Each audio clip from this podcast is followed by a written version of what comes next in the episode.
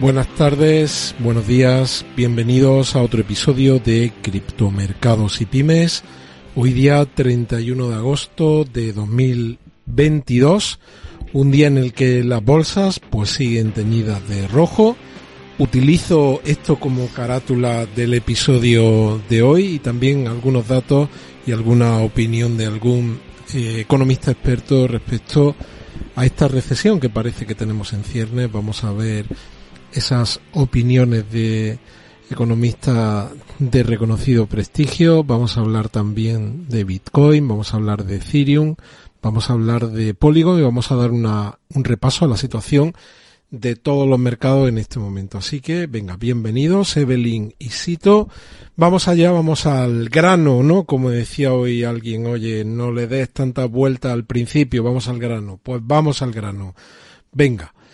Eh, vamos a empezar con el artículo de un artículo referido a Estados Unidos.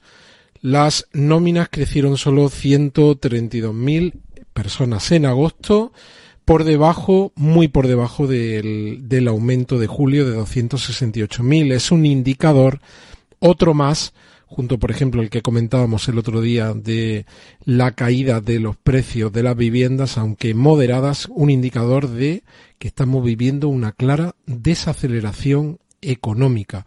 Aquí en Europa, fijaos cómo el Euribor se desboca y dispara las hipotecas 1.400 euros al año. Para alguien que tiene una hipoteca tipo variable, la media, ya sabéis que pues al final cuando se habla de precio de vivienda o se habla de hipoteca media, pues se está utilizando la media del sector, se está estimando una subida mensual en torno a los 120 euros por mes para alguien que tiene una hipoteca tipo variable. Luego, pues indudablemente la gente que está más endeudada tendrá una subida superior.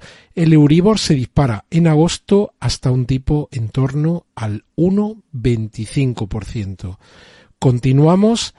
Fijaos cómo ayer daba un dato de inflación anticipada aquí en España, que fue un dato realmente malo. La general caía cuatro décimas pero la inflación subyacente se iba hasta el 6,6%.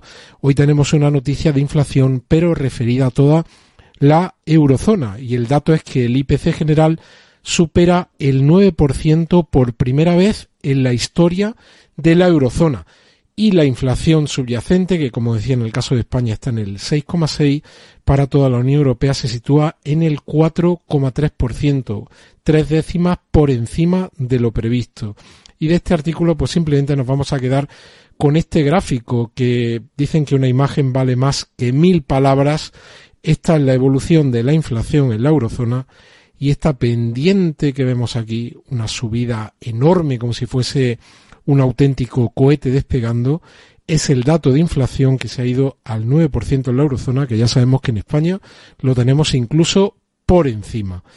Continuamos y con este escenario eh, pues el Banco Central Europeo está dividido en cuanto a las próximas subidas de los tipos de interés. La mayoría de los analistas consideran que quizá el Banco Central Europeo podría subir 50 puntos básicos, es decir, medio un 0,50 en las dos próximas reuniones. La primera, la que tendrá lugar el día 8 de septiembre. Así que a la vuelta de la esquina tenemos esto.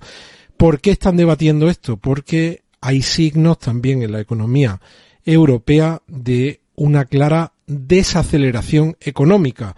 Así que si se pasan subiendo los tipos de interés, es como eh, ir en un coche en marcha que ya está claramente frenando y el tipo de interés es como el pisar con más fuerza de la que uno debería el pie en el eh, freno. Bueno, pues eso es lo que se está discutiendo ahora en el Banco Central Europeo, cuánto deberían de ser las subidas de las próximas dos reuniones. Por un lado tenemos, parece, una clarísima desaceleración económica. Por otro lado, como acabamos de ver, tenemos a la inflación en máximos históricos de la eurozona. y luego un artículo de la revista Fortium que habla de un economista, en este caso Steve Hanke, un economista de la Job Hoskin, que predice una recesión enorme para el 2023.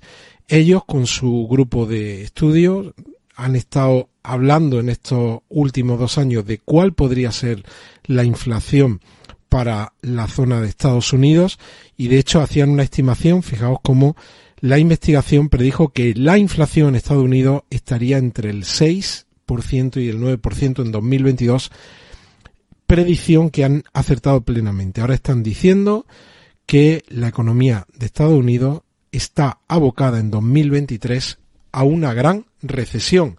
Algo, perdonad, que está en línea con lo que viene contando Cathy Wood, la CEO de ARK Invest, en sus últimas intervenciones. Ella dice que el discurso no debería de estar tanto en las subidas de tipos de interés. Ella piensa que estamos ya en proceso del inicio de una gran recesión en Estados Unidos. Ella, uno de los datos que más repite es el tema de los inventarios que están en máximos y que eso podría ser el anticipo de una gran recesión en la economía norteamericana. Bueno, continuamos. Como decíamos, las bolsas, pues hoy en principio teñidas de rojo, no con grandes caídas, pero todas las bolsas europeas han cerrado ¿Te está gustando este episodio? Hazte fan desde el botón Apoyar del podcast de Nivos. Elige tu aportación y podrás escuchar este y el resto de sus episodios extra. Además, ayudarás a su productor a seguir creando contenido con la misma pasión y dedicación.